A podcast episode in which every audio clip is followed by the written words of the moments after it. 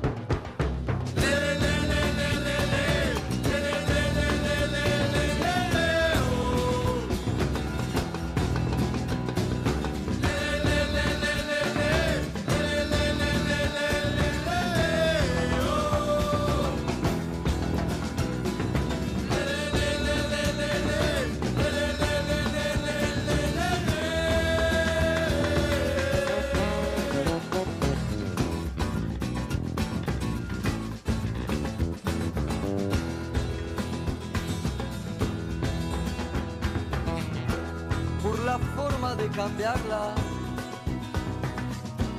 sin hacer una de más, por esa comba exquisita que se anticipa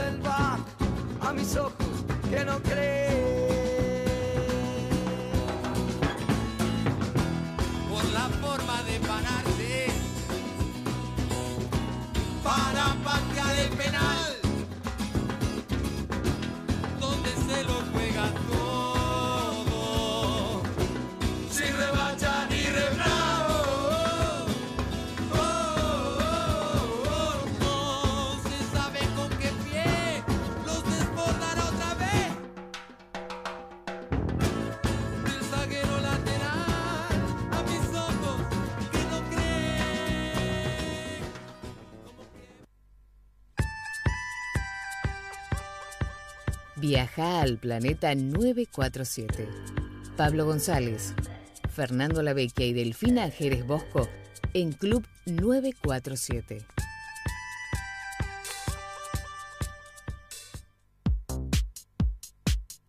Sí, acá estamos, los tres, haciendo como todos los días, Planeta 947, 11.39 de la mañana y vamos a volar de nuevo, sí, hoy volamos y mucho. Nos vamos a ir a Portland para charlar un poquito con Seba Blanco, que nos está escuchando. Hola, Seba querido, ¿cómo te va? Hola Pablo, ¿cómo estás? Buen día. ¿Cómo andás? Primero, gracias, porque ¿qué diferencia horaria tenemos? ¿Acá son 11.39 allá? Acá son 7 y 39, 4 horas menos. Ah, sos, sos un monstruo, te levantaste temprano para hablar con nosotros, sos un fenómeno. No hay problema. Si no me despierta mi hija, también, así que estoy acostumbrado. Bueno, ayer hablábamos a la noche, tarde, con Seba y me decía, mirá que hay cuatro horas de diferencia, me levanto por usted, obvio, y acá está el tipo cumpliendo porque tiene palabra. ¿Cómo va la cosa por allá? Hace un rato hablamos con Cacu Romero Gamarra, que está en Nueva York, pero bueno, también queremos hablar con, con la gente que está un poco más arriba todavía, por, por, por Portland, y, y queremos saber cómo, cómo está la cosa por ahí, Seba. Bueno, mira, está, obviamente está complicado. En la zona donde estaba el Cacu, que es en, en, en Nueva York, está, está mucho peor. Hmm. Igual acá el epicentro donde empezó todo, que fue en el estado de Washington, que está justo al lado nuestro, eh, fue acá, entonces empezó a tomar dimensión un poco más rápido.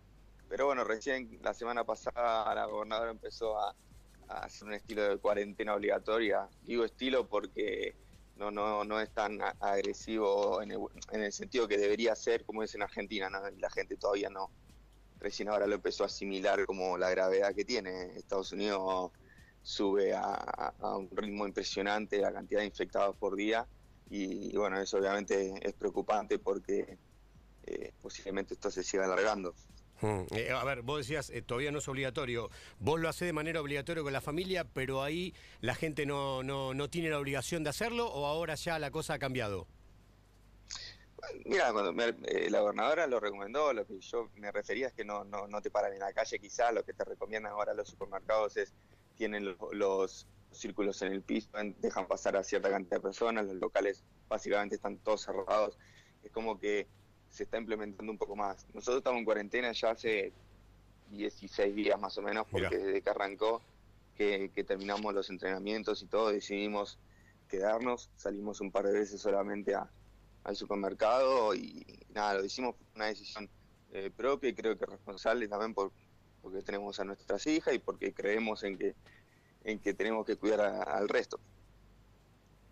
Hola, Seba, soy Paravecchia, te mando un abrazo a la distancia y me parece interesante lo que sí porque en Estados Unidos se manejan eh, de manera muy independiente la- los estados, ¿no? Porque hablabas de, los gobernadores que toman sus propias decisiones más allá de lo que muchas veces este, declara o, declama Trump. Sí, sí, de hecho el presidente había declarado que si era por él la cuarentena no existía y hubo estados que terminaron prácticamente cerrando su frontera para que esto aliviane de alguna manera. eh, eh, es como te digo, son, son estados, si bien pertenecen al mismo país, por momentos toman decisiones independientes. Eh, es, mucha la cantidad de personas que hay en el país y, y bueno, creo que intentaron hacer un foco especializado en, los en los estados donde los casos son a veces hasta imparables, eh, pero bueno, la verdad es que eh, se seguían moviendo los aeropuertos, los vuelos de cabotaje y eso, quieras o no, va movilizando el virus a una velocidad eh, que después eh, es mu- mucho más difícil, pero bueno, también eh, acá no quieren parar por un tema de, de economía y, y sabemos cómo son las grandes potencias, pero que tampoco le hacen muy bien a- al futuro. Hola, ¿qué tal? Buen día para vos. Gracias por estar ahí tan temprano. Delfina te habla. Mucho gusto. Muchas gracias. Hola. Eh, gusto. sí, sí, es muy sacrificado levantarse temprano. Mira, esta es una pregunta que a veces me hago y voy a aprovechar a vos que estás afuera para, para, para preguntártela. ¿Qué hubiese pasado si te hubiese agarrado la cuarentena más cerca de tu familia? Eh, digamos, no ahí, en, tu, en donde estás ahora, más cerca de tu familia o de tus amigos. Aunque es, un- es lo mismo, porque no los podés ver por una cuestión física, pero ¿te hubiese sentido distinto viendo otros noticieros, otra cosa, otro idioma, eh, con otro, va, digamos, con otra cosa, porque acá sí se, sí se hace la cuarentena? Eh, ¿La hubieses tomado distinto o igual?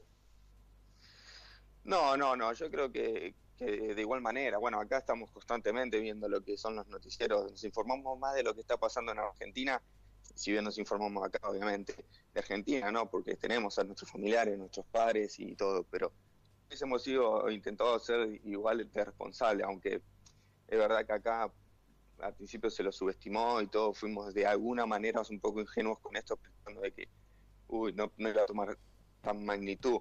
Eh, pero creo que, que, bueno, escuchando muchas veces también todo lo que es en Argentina, veo que a veces se reniega de poco porcentaje, eh, de- de- por decir mal y pronto, de los, los estúpidos que no quieren cumplir o infringir la ley. Eh, en Argentina el nivel de aceptación es realmente muy alto, entonces eh, creo que las cosas se están haciendo muy bien y que acá estamos renegando mucho más por eso que, hasta en Europa, en Italia, lugares donde están muriendo eh, muchísima gente, la gente todavía sigue a la calle. Entonces, creo que si hubiese estado más cerca de allá, eh, hubiese respetado, respetado igual o más que, que como lo estamos haciendo acá. Seba, viviste en, en Ucrania, viviste en Londres y ahora hace creo que tres años, si mal no recuerdo, que estás ahí por, por, por Portland, en Estados Unidos. ¿Cómo es la ciudad? ¿Cómo la llevas ahí? ¿Te gusta?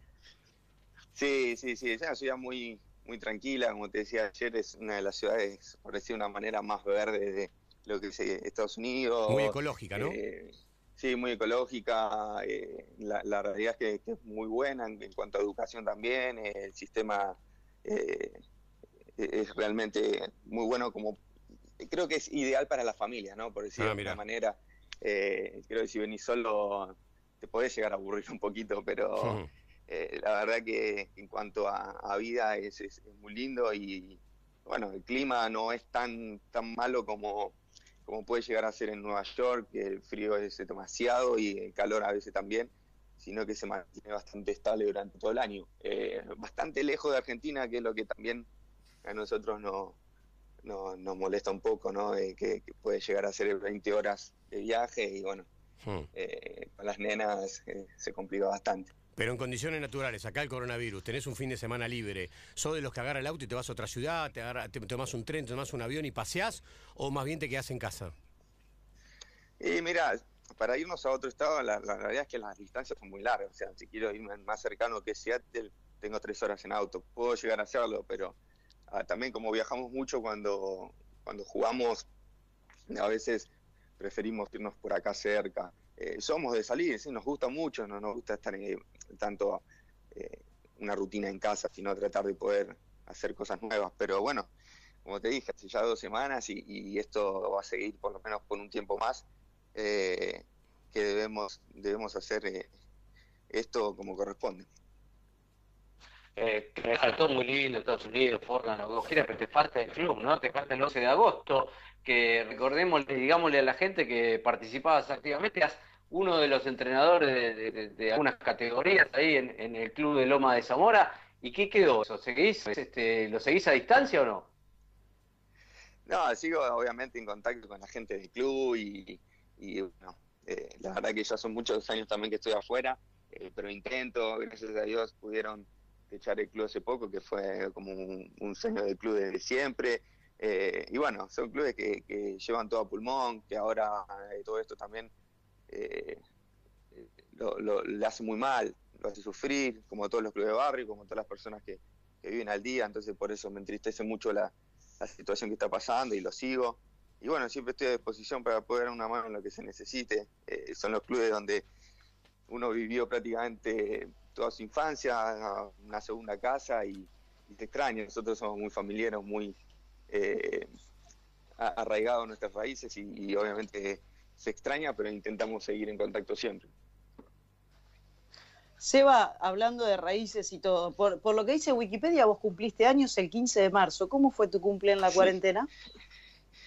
Y bien, bien, eh, con pocos invitados, o sea, mi mujer y dos hijas, Mm. así que poquito. Y Eh, sí, pero bueno, ya también eh, eh, los vamos festejando menos. eh, y bueno, la verdad que fue un, cumpleaños atípico con mucho, una- mucha videollamada, mucho grupo de, WhatsApp, pero la verdad que toca, toca. Hoy, hoy como te dije, eh, hay cosas que empezamos a disfrutar que no disfrutábamos en la vorágine del día a día que tenemos cada uno y que, bueno, uno se pone a replantear un montón de cosas y sabe que a veces eh, lo, lo lindo también está en lo simple. Entonces eh, fue un cumpleaños diferente, pero, pero en familia y lindo.